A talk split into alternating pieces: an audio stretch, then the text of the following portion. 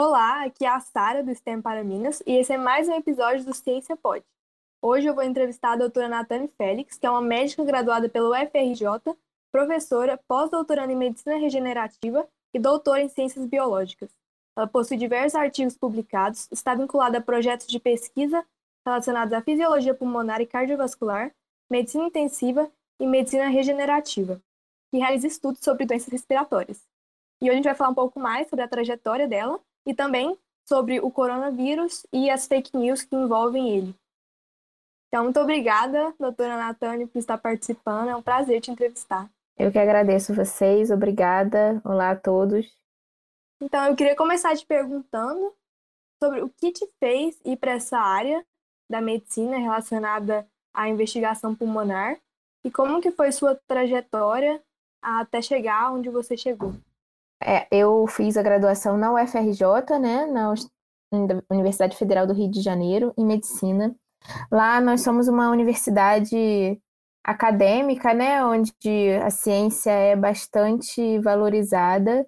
E, mas na verdade, para a medicina isso não é uma coisa comum, né? A gente seguir a área acadêmica, seguir é, essa linha de pesquisa.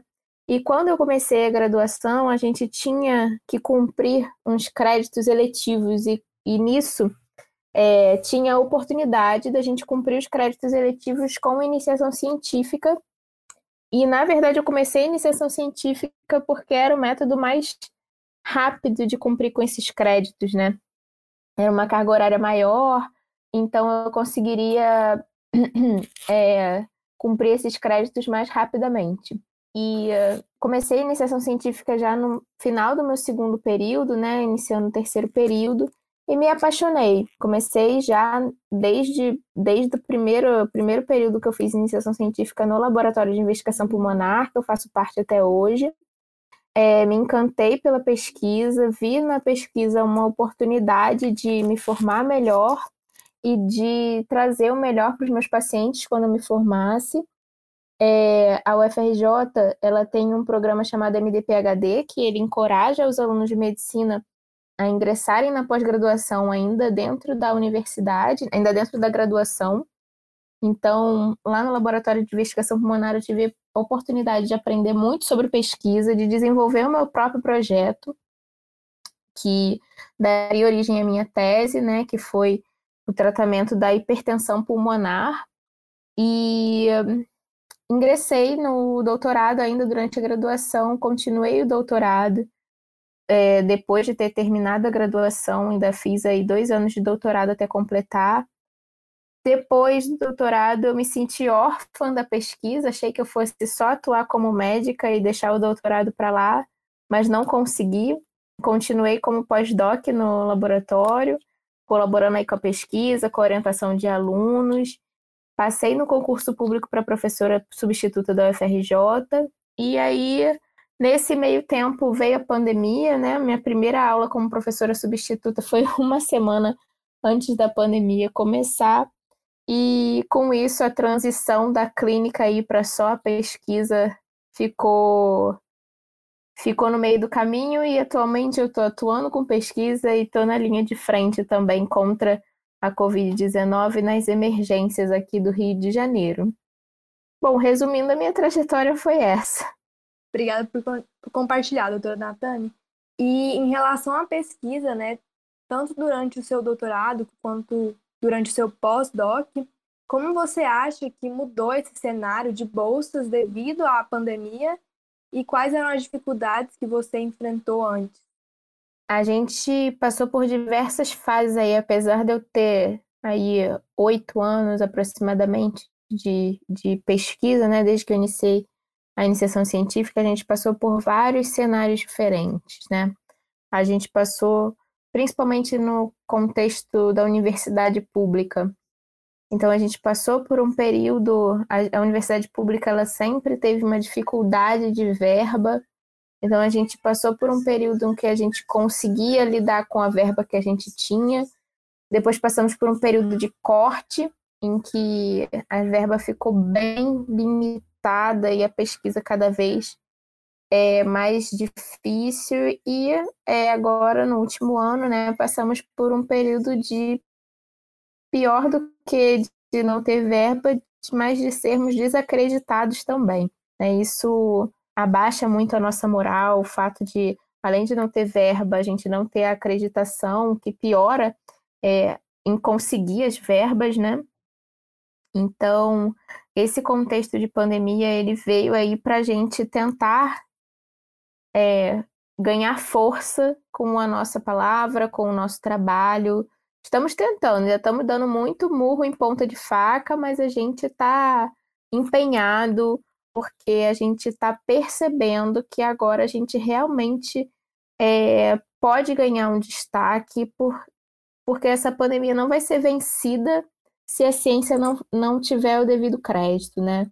A gente que é cientista, é um vírus novo, é, então a ciência vai estar tá atuando, está atuando plenamente aí para descobrir tudo sobre ele, para descobrir tudo sobre a doença, que a cada dia tem uma coisinha diferente, para descobrir tudo sobre o tratamento também.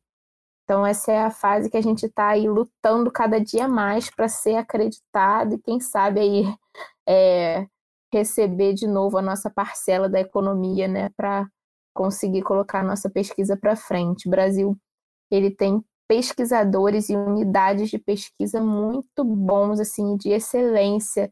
A gente faz pesquisa de qualidade com o pouco que a gente tem.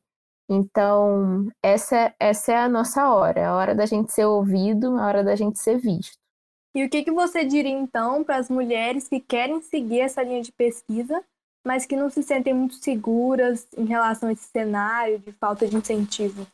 Olha, é, é uma responsabilidade muito grande eu encorajar as pessoas, mesmo sendo homem ou sendo mulher, a serem cientistas no Brasil, né? Mas eu encorajo. Eu acho que se você tem essa essa essa ânsia por inovação, por ajudar, por querer descobrir, essa curiosidade, proatividade, é, vale a pena, tá? Vale a pena fazer pesquisa.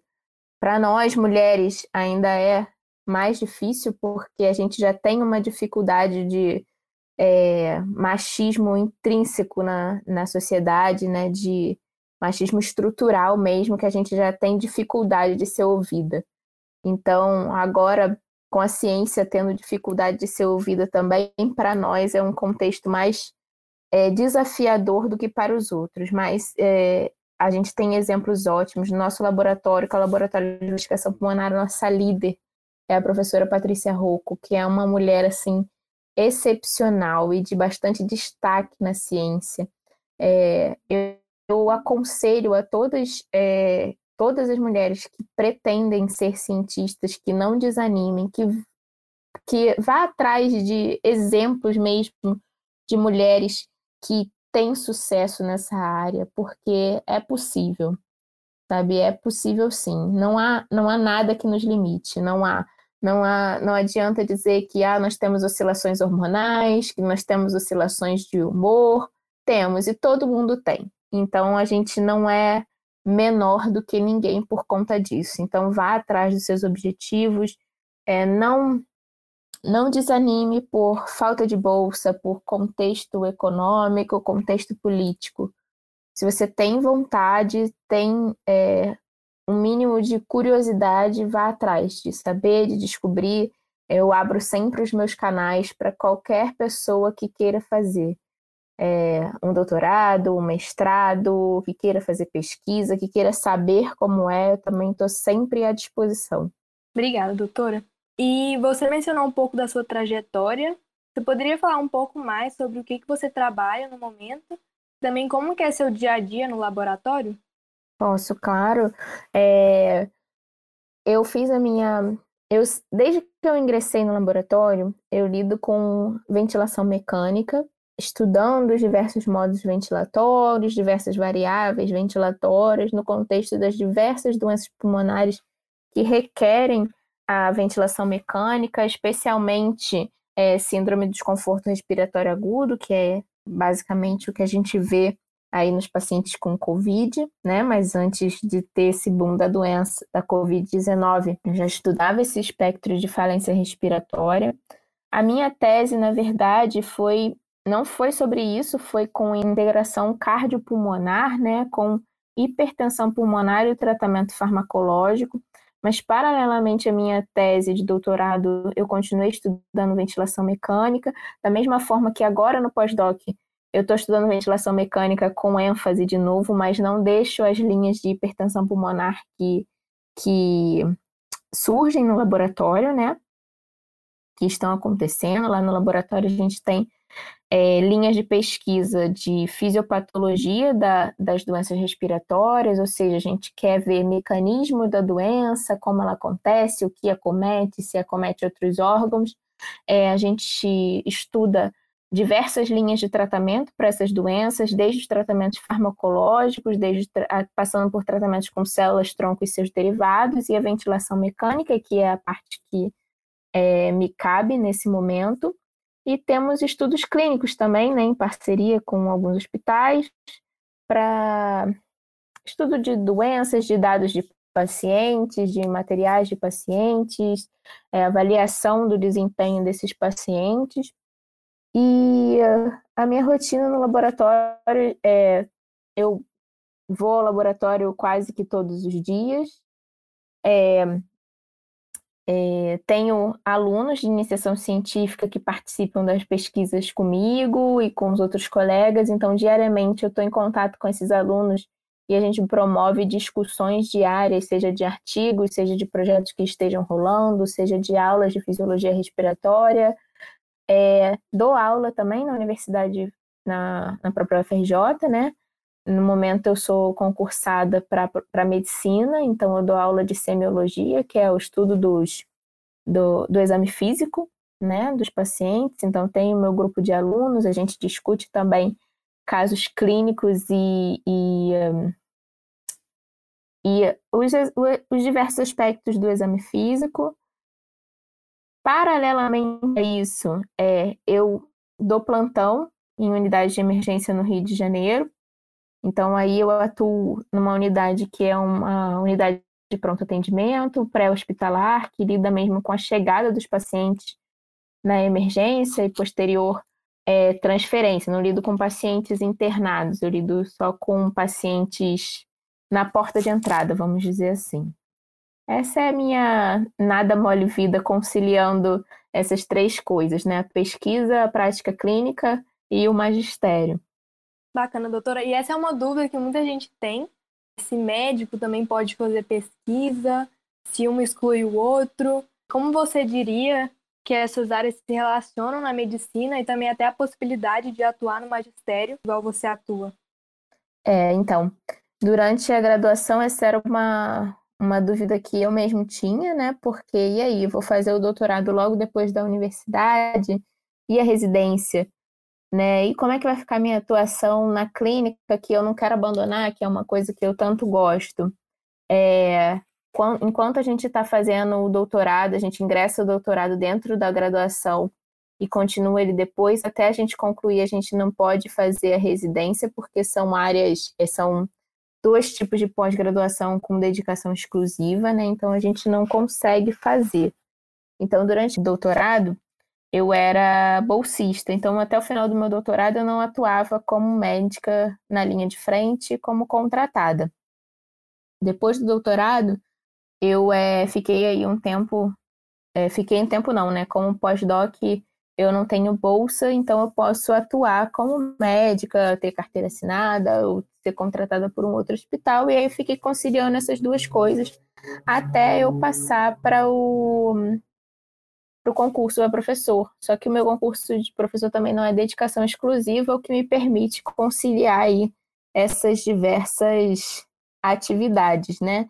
Tudo vai da, do que você está fazendo na hora e conforme é o contrato para o seu desempenho. Mas é possível você desempenhar as duas funções. Eu aprendi durante a vida acadêmica e, e de atuação na medicina que são áreas complementares. Assim, a vida acadêmica me permitiu desenvolver um senso, um senso crítico muito melhor, a habilidade de ler artigos, de ler publicações, de não aceitar tudo, todas as informações de mão beijada, de pesquisar se é fake news, se não é fake news. Isso foi uma coisa assim que a vida acadêmica me deu de maturidade, o próprio pensamento crítico na hora de avaliar o meu paciente, de pensar é, de raciocínio clínico quando eu estou diante de um, de um doente. É, e o fato de você levar os seus conhecimentos de bancada, né, de laboratório, para dentro do, do hospital. Você tem a oportunidade né, de ver realmente na prática aquilo que você estuda, de levar o conhecimento do que você viu lá na bancada para dentro do hospital, de discutir com os colegas, olha, eu tenho visto isso no, nos estudos, mesmo que seja in vitro, eu tenho visto, e tenho visto isso no, no paciente também. Então, são áreas complementares. A gente não. A gente falava muito da integração básico-clínico, né, da medicina clínica mesmo com a, o estudo de bancada no laboratório. Hoje em dia a gente já sabe que é uma coisa só. É uma coisa só. Você estudar lá o que está acontecendo na raiz da fisiologia e você vê o que está acontecendo com o seu paciente na prática. Então, é possível conciliar os dois. É, ninguém nunca, eu não estou aqui para dizer que é fácil, ninguém nunca vai dizer isso, mas é possível sim. E quais você diria, doutora, que foram os maiores desafios nessa sua trajetória? Bom, é, a gente tem, tem um desafio muito grande que é conciliar a graduação com a pós-graduação. O final da graduação, já dentro do doutorado, foi assim enlouquecedor. É, você encarar uma pós-graduação com seriedade, uma graduação, qualquer coisa que você faça com seriedade, já é uma coisa que, que te consome horas de sono, né? Porque você fica preocupado em fazer bom trabalho. É, a gente no contexto de laboratório, a gente te, de universidade pública, a gente tem o problema do será que eu vou conseguir fazer o meu experimento? Será que o meu reagente vai chegar? Será que a gente vai ter dinheiro para pagar o reagente? Essas coisas são coisas muito preocupantes. E, e o tempo, né? De, o desafio grande é você saber o quanto de tempo você pode dispensar do seu dia para cada coisa sem que nada fique prejudicado, porque a partir do momento, esse é o meu pensamento, né? A partir do momento que a qualidade de uma coisa cai, porque você está fazendo várias ao mesmo tempo, já não vale a pena você manter todas essas coisas. Então, saber abrir mão também quando você está sobrecarregado é um desafio muito grande.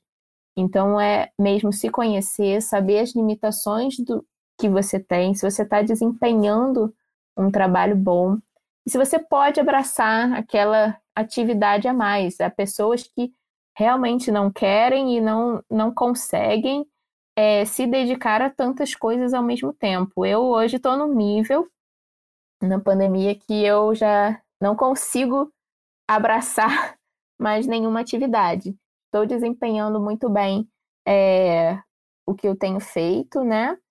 E tenho abertura, abertura com todos os meus superiores e colegas para dizer: olha, agora eu não consigo mais. Então, esse é o desafio, você detectar quando você não consegue mais dar conta de uma determinada atividade.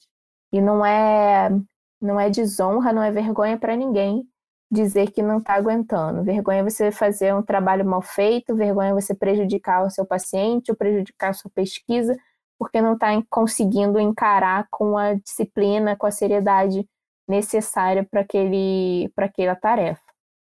Perfeito, doutora. E agora passando para o tema do coronavírus e também das fake news, que infelizmente estão em alta Sim. no momento. Você pode falar um pouco mais dessa experiência nos plantões de emergência agora com os pacientes com Covid nesse contexto de pandemia? É, o, os plantões eles mudaram muito a característica, né? Como eu falei, eu, eu, eu trabalho em unidade de pronto atendimento, então é uma unidade pré-hospitalar que a gente recebia casos de baixa complexidade. Então, assim, são as pessoas que têm uma dor de estômago, que têm um vômitos e não não estão conseguindo ingerir a medicação para o vômito parar. Isso era característica. Hoje em dia, a gente recebe pacientes graves, né? Não por nossa escolha, não porque esse é o nosso perfil e agora vem, não porque tenha mudado o perfil é, que a gente tenha pedido, né? Mas por conta da demanda. A demanda agora mudou, os pacientes graves chegam para a gente, a maioria deles com a Covid-19, com falta de ar, com indicação para ser entubado, para ser internado. Então, assim, a, a gente consegue perceber a sobrecarga já do sistema de saúde, porque a gente tem dificuldade é, de ter ventilador para todo mundo, de ter vaga em outros hospitais para todo mundo. É, o perfil da emergência hoje em dia está um perfil mais tenso, mais agitado por conta de pacientes mais graves. Esse é o que a gente tem enfrentado aí diariamente nas emergências. E diante dessa superlotação das emergências e dos hospitais, o que você diria que é a recomendação para uma pessoa que está apresentando sintomas do coronavírus? É ir para esses hospitais, é se tratar em casa? Que você diria? Eu recomendo que só os pacientes mais graves procurem a emergência, realmente, sabe?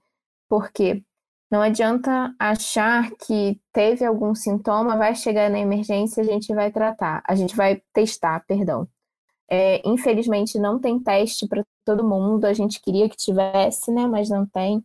Então a gente, quando chegar na emergência, a gente vai tratar com sintomático, com a medicação para febre, a medicação é, para dor no corpo e pronto, vai mandar para casa para tomar, para fazer isolamento social, é, fazer quarentena, né? Então, é, eu sugiro que não vá à emergência aos casos mais simples. Tem o risco de, se você tiver mesmo coronavírus com poucos sintomas, você, quando sai de casa para emergência, você contamina um monte de gente. É, se você tem uma outra coisa que não seja o coronavírus e acha que é, você tem a chance grande de pegar o coronavírus efetivamente na emergência, é, além da sobrecarga. Enquanto a gente é, pode estar tá manejando um paciente mais grave, tem que estar tá atendendo um paciente mais grave, a gente acaba perdendo, perdendo não, né, não é uma perda, mas gastando muito tempo com os casos mais simples que a gente vai mandar para casa de volta sem o teste para o coronavírus. Então eu recomendo mesmo que a pessoa fique em casa se não apresentar falta de ar em repouso, se não apresentar sintomas de pressão baixa, tipo desmaio, muita sonolência, é, ou uma febre alta e que não melhora com o uso dos antitérmicos, fique em casa. Nesses três casos, qualquer um desses três casos, procure a emergência para ser avaliado. Para isso, mantenha-se em casa. Melhor coisa a fazer agora. E você pode explicar um pouquinho para a gente como que é o mecanismo de infecção do coronavírus e como que ele acomete o pulmão dos pacientes? O, o SARS-CoV, né, o SARS-CoV-2, que é o vírus da COVID-19, ele, ele entra no organismo por via das mucosas, por isso que a gente sempre fala para não estar colocando a mão na boca, nariz, olhos, que é a porta de entrada desse, desse vírus. Uma vez que ele entra pelas mucosas, ele vai para a corrente sanguínea, é, acaba. A gente antigamente falava, antigamente é ótimo, né? Porque é uma doença de três meses de, de evolução aqui no Brasil. Mas até três meses atrás a gente dizia que preferencialmente ele ia para o pulmão. Hoje em dia a gente sabe que ele ataca preferencialmente o pulmão porque é um órgão muito vascularizado porque é um lugar onde tem muitos vasos sanguíneos e a Covid-19 tem se mostrado uma doença muito vascular. É, uma vez que ele chega nos pulmões, nos pulmões e no corpo em geral, ele causa uma reação inflamatória muito grande. Nos pulmões, essa reação inflamatória ela causa o extravasamento do líquido da, do, de dentro dos vasos sanguíneos né, para dentro da estrutura pulmonar, para dentro dos alvéolos. Com isso, a dificuldade na troca gasosa a nível alveolar, né, por estar tomado de líquido. E daí que vem a falta de ar originada pela Covid-19, nessa dif dificuldade de oxigenação que há por conta do extravasamento de líquido. Essa é o, a atuação dele principalmente nos pulmões, mas é uma, uma, uma reação inflamatória muito grande que é promovida pelo, pelo vírus, acomete quase todos os outros órgãos. A gente já viu aí lesão renal, lesão hepática, é, muitos pacientes apresentando diarreia, náusea, vômito por acometimento intestinal do, do da inflamação, é, dores nas juntas. Existem é, estudos que comprovam que o vírus é capaz de estar nos músculos também, então a dor muscular acaba sendo muito intensa nesses pacientes, dores nas juntas e tem se apresentado das mais diversas formas, né? Claro que as formas que a gente tem é, indicado internação e mais graves são as de insuficiência respiratória, realmente, mas por esse mecanismo que eu falei de extravasamento de líquido para dentro dos pulmões. E doutora, além do próprio agente infeccioso, do processo de infecção dele, o que, que você diria que torna essa pandemia do coronavírus tão diferente de outras epidemias que a gente já teve, como a de Zika, do H1N1? É, a epidemia do, do coronavírus, primeiro em relação à Zika, febre amarela, é, dengue, ela diferentemente dessas epidemias, a gente não, não sabe quem está transmitindo mais, né? Na zika, dengue, chikungunya, febre amarela, a gente sabe que o vetor é um mosquito. Então, onde a gente tem que atuar? Na redução do mosquito, na diminuição da proliferação do mosquito. É... Já no coronavírus, ele é um vírus que ele é expelido aí pelas gotículas quando a gente fala, quando espirra, quando tosse. É, então, é, alguns pacientes também se demonstram pouco sintomáticos, mas a partir do momento que a gente tem contato aí com as nossas próprias gotículas e bota a mão nas superfícies, a outra pessoa bota a mão na superfície também, leva o olho, nariz, boca, ela já está sendo contaminada. Então, a diferença é que a gente perde o controle da transmissão. Até por conta dos pacientes que não têm sintomas, né, e acabam transmitindo, ou que tem poucos sintomas e acabam transmitindo. Por isso, a gente recomenda fortemente que as pessoas não saiam de casa, porque assim como a gente tem que diminuir o vetor, que é o mosquito da dengue, para o caso da dengue, a gente tem que diminuir a circulação do vírus, no caso da, do coronavírus. Então, diminuir a, a circulação de pessoas é muito importante. A diferença é essa: a gente perde o controle da infecção e já para o H1N1, né, também é um vírus respira respiratório é, e que, perdão, não é um vírus respiratório, é um vírus que acomete o sistema respiratório, que também é transmitido por gotículas, mas diferente do coronavírus, é um vírus que a gente conhece há muito tempo. É um vírus que a gente já tinha uma vacina ali engatilhada, né? Porque tem outras, outros é, outros vírus de influenza muito parecidos. É, é um vírus que se difundiu na sociedade muito rápido e se instalou. Era um vírus que o nosso sistema imunológico já tinha, já conhecia. O coronavírus não. O nosso sistema imunológico não conhecia ele até agora. É, ele está sendo exposto a gente. Então essa é a grande diferença e o grande desafio. Um, a transmissão, que a gente perdeu o controle, e outra, a, o conhecimento imunológico de vírus parecidos, que a gente não, não tem ainda. E diante então da necessidade de prevenir contra esse vírus, quais você diria que são as formas mais eficazes e também qual que é o papel da máscara nisso? Então, atualmente a forma mais eficaz é, é ficando em casa, né? O isolamento social é a forma mais eficaz. Não simplesmente ficando em casa, né? Mas evitando o contato mesmo. O contato com outras pessoas, o contato até mesmo dentro da própria casa. Evitar é, compartilhamento de objetos, de roupa de cama, toalha, prato, talheres, copos. É, evitar mesmo a proximidade, porque não é um vírus que fica suspenso no ar muito tempo, mas que quando você fala muito próximo de uma pessoa, ele pode ser é, lançado para aquela outra pessoa. O mais eficaz de todos agora é o isolamento social, mas ainda nesse contexto de que quando você fala, esse vírus pode ser lançado nas superfícies e em outras pessoas, a máscara tem esse papel na proteção. A gente, estudos já dizem, né, que qualquer tipo de máscara diminui a transmissão. Então a máscara ela está sendo usada mais, ela é mais eficaz para impedir que o vírus seja transmitido do que para impedir que o vírus seja pego. Então é mais importante, é, a gente, a gente tem que usar a máscara como um pacto social, né? Não é para a gente se proteger, é para a gente proteger o outro. Então, por isso é importante todo mundo usar. E ficar em casa sempre que possível, com pouco contato com, com as pessoas da própria casa.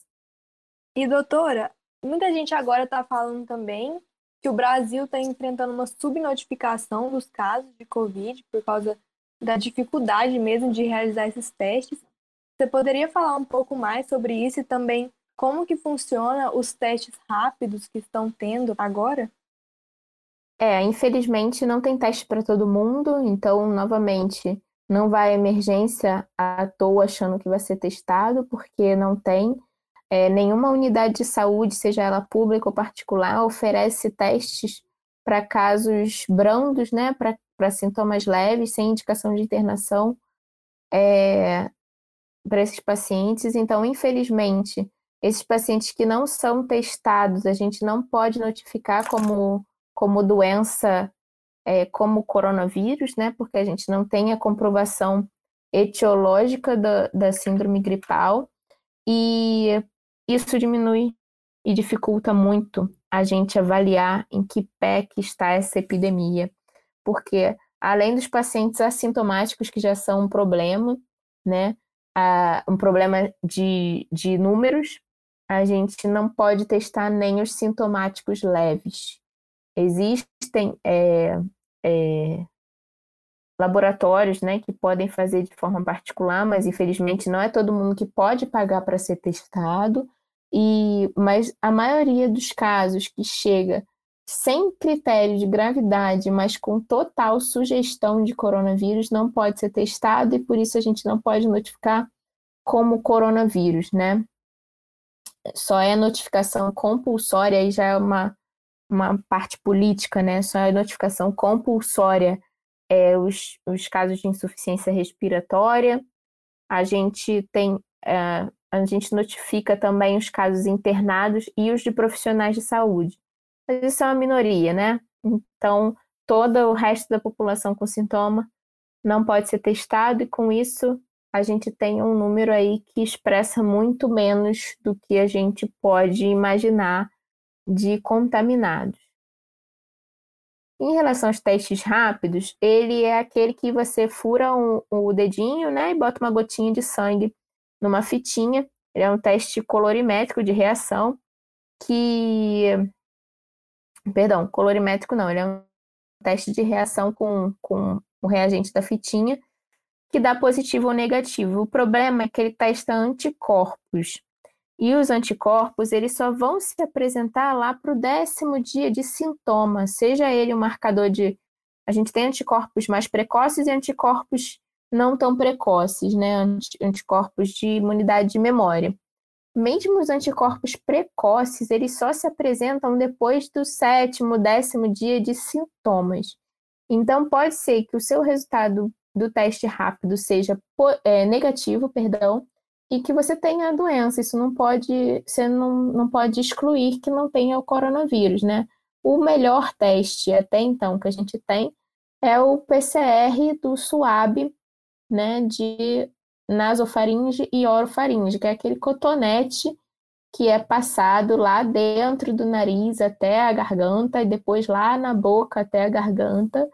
E através desse material do suave é feito o PCR, que é um teste de detecção molecular do vírus. Então, ele vai avaliar a presença de vírus ou não.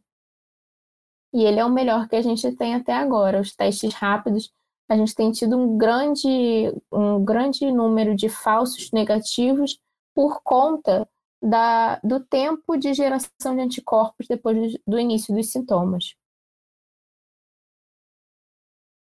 Perfeito, doutora, obrigada. E agora você poderia falar um pouco de como está a situação da pesquisa em relação ao coronavírus no Brasil e também quais as instituições que estão liderando essas pesquisas? o Brasil ele tem entidades né, de pesquisa de excelência. Como eu já disse, essa é a hora da gente ser visto. Né? A gente já faz pesquisa de qualidade há muito tempo, a gente só não tinha a devida visibilidade nem o devido valor, é, mas a maioria das entidades públicas, universidades públicas e fundações de pesquisa pública estão empenhadas na, no combate à pandemia. Então, a gente tem, posso falar principalmente da UFRJ, né, que é onde eu trabalho, a gente tem diversos laboratórios dentro de diversos institutos da Universidade Federal do Rio de Janeiro que estão comprometidos em estudar a doença, estudar o vírus, estudar tratamento.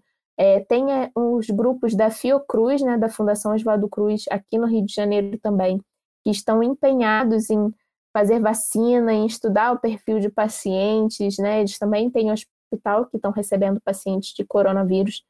É, estão empenhados em, em, desvendar aí uma, uma vacina para essa doença. É, então, assim, que eu possa citar, é, eu cito sem, sem medo de errar o FRJ, porque é onde eu trabalho, mas eu posso afirmar com categoria que nós temos muitos, muitos, muitos hospitais e, e universidades e institutos públicos de qualidade engajados em pesquisas sérias é, no combate à Covid-19. E agora, passando um pouco para as fake news, eles estão falando muito hidroxicloroquina e se ela tem algum papel no tratamento, se ela deveria ser administrada ou não. Quais são os seus pensamentos sobre isso? não passe de uma fake news ou tem algum fundamento mesmo científico? Então, a hidroxicloroquina, ela tem o seu valor para as doenças que ela já é utilizada, né? A gente sabe que ela tem indicação em algumas doenças, comprovadamente. Em relação ao coronavírus, ela não, não tem nenhuma comprovação de que tenha efeito antiviral. É, foi feito o estudo que começou, foi um estudo pequeno, é, o estudo que começou esse, esse boom né, de hidroxicloroquina. Outros estudos já foram feitos no qual não foi visto benefício do uso da cloroquina. E a gente tem que lembrar o seguinte, da cloroquina e da hidroxicloroquina, perdão. A gente tem que lembrar o seguinte, todo medicamento tem o seu efeito colateral.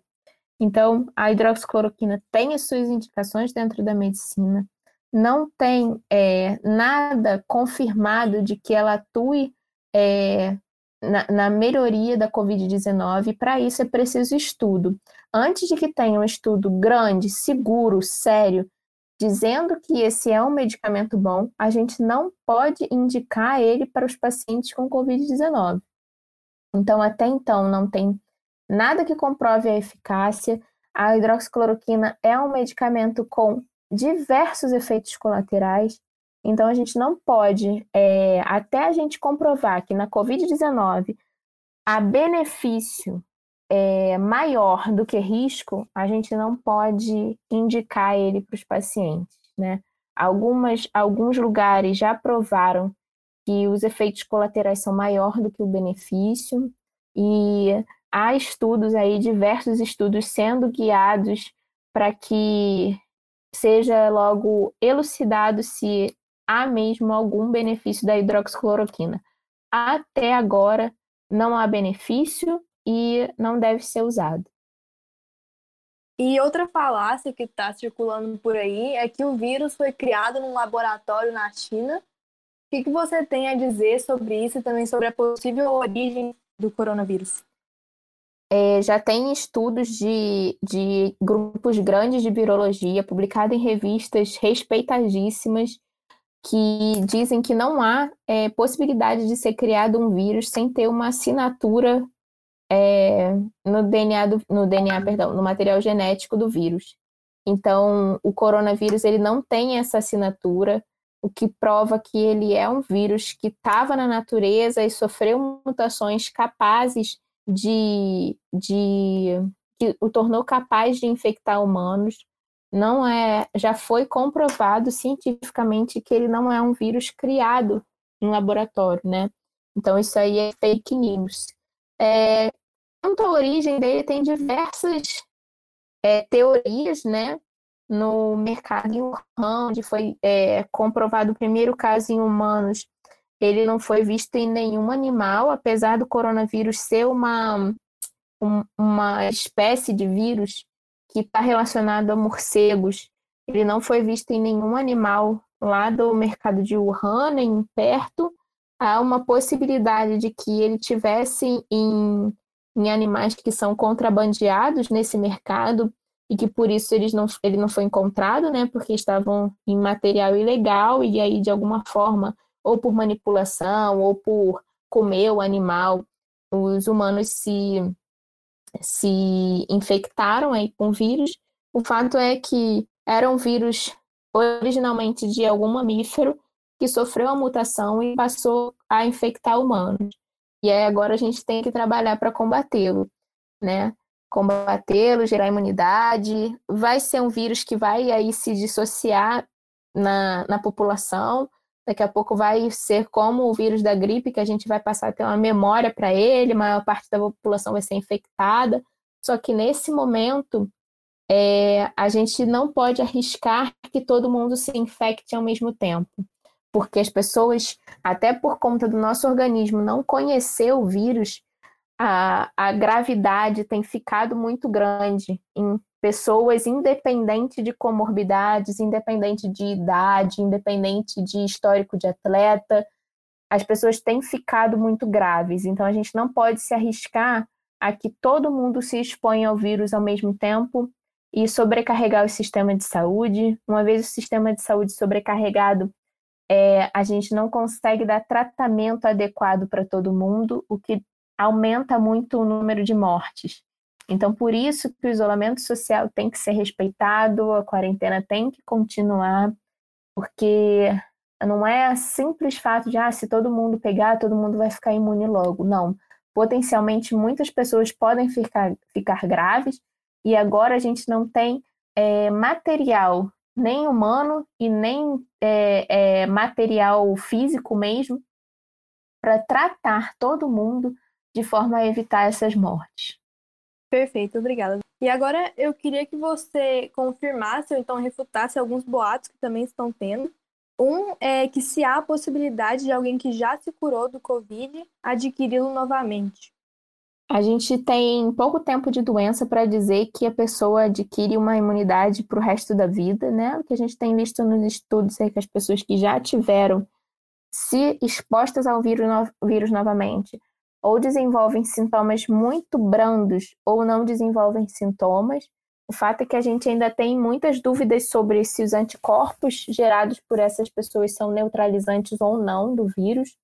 Então, por isso a gente não pode afrouxar as medidas aí de combate. A gente realmente não tem casos de reinfecção é, de sintomas graves, mas a gente também ainda não pode descartar. Por isso que as pessoas devem permanecer em casa. E um outro é que se há alimentos que podem ajudar a prevenir o coronavírus. É, não há alimento milagroso, não, para é, para combate ao vírus, né? Não há nenhum alimento que seja capaz de curar contra o vírus. É, algumas pessoas falam, né, de alimentos com pH mais alcalino. É, o fato é o seguinte: cada alimento tem o seu pH e uma vez que a gente come o alimento, quem é responsável por regularizar o pH do nosso corpo é o próprio corpo e o alimento não vai ter interferência nisso. Né? Então, não interessa se você come alimentos mais ácidos ou mais alcalinos, isso não vai fazer diferença para a regulação do pH corporal. Então, não há alimento, nenhum alimento milagroso para aumentar a imunidade, nem para combater o vírus, nem que seja bom para é, prevenir, para tratar, não há nenhum alimento que tenha essas propriedades, né? O ideal mesmo é se manter saudável, é bom, é, a alimentação saudável e balanceada, ela é boa para manter a imunidade, né? Manter a saúde, porque você não descompensa é, outras coisas pela alimentação. É, mas alimento milagroso mesmo, alimento para tratamento não tem. Bem que podia existir um, né, doutora? Ah, podia, é... né? É... E agora uma dúvida que eu acho que a maioria de nós temos é quando que essa pandemia vai acabar? Quanto tempo você acha que a gente vai ter um medicamento efetivo ou uma vacina para o coronavírus? Eu acho que tem, é, com, mais uma vez, né, tem institutos de pesquisa muito comprometidos na, no tratamento e na vacina. Acho que agora o definidor para isso é o quanto a gente consegue respeitar o isolamento social. Porque se a gente respeitar o isolamento social e diminuir a taxa de transmissão, primeiro a gente vai dar tempo para os pesquisadores trabalharem né, nessa vacina e nos medicamentos. Outra, a gente vai conseguir desafogar o sistema de saúde. É, e existem coisas na ciência que não conseguem ser abreviadas. Então, a gente precisa do tempo das análises, dos reagentes, de estudo de mecanismo, de revisão de literatura, que não permitem que isso seja feito do dia para a noite. E é um vírus novo, que todo dia a gente descobre alguma característica dele, todo dia ele já muta um pouquinho, todo dia tem um sintoma diferente. Então a gente está aprendendo as regras também durante o jogo. Não acredito que a vacina saia é, daqui a um, dois meses, não. Talvez no ano que vem, né? Mas é, tudo é possível e o que a gente precisa nesse momento é diminuir, é diminuir a circulação de pessoas, diminuir a transmissão e arrochar mesmo é, fortalecer o isolamento social. E agora, para fechar, eu queria perguntar se você tem algo que você gostaria de acrescentar, seja para as pessoas que estão sofrendo com esse vírus, ou então para pesquisadores, ou quem quer seguir essa área de pesquisa. Eu gostaria de encorajar os pesquisadores, de falar agora para quem ainda não é pesquisador, de, de quem já é pesquisador, né, para que não desanime, é, a gente o, o povo precisa da gente, independente do reconhecimento que a gente tenha, a gente tem que focar na nossa missão maior, que é ajudar os outros. Então, não desanimem. É, e para as demais pessoas, fiquem em casa, não procurem a unidade de emergência com sintomas leves, é, lavem bem as mãos, usem máscara sempre que possível, mas o principal é fique em casa maior parte do tempo. Se você não tem que sair para trabalhar ou para algo essencial, fique em casa. Certinho, então, doutora, muito obrigada mais uma vez pela sua presença aqui. Eu acho que foi muito esclarecedor. E eu também vou deixar aqui o meu incentivo a você seguir né, batalhando contra isso, apesar das dificuldades que a gente tem. E a gente é muito agradecido por ter pesquisadores, médicos e profissionais da saúde como você. Obrigada, obrigada pelo reconhecimento, obrigada pelo convite. E deixo aí os meus canais, minhas redes sociais, a rede social do Laboratório de Investigação Pulmonar também, para que as pessoas procurem. A gente tem divulgado diariamente, é, a gente diariamente desmente fake news, diariamente a gente dá informações de inovação. Então, é, as pessoas podem ficar à vontade para perguntar, para mandar mensagem e para acompanhar as nossas publicações também.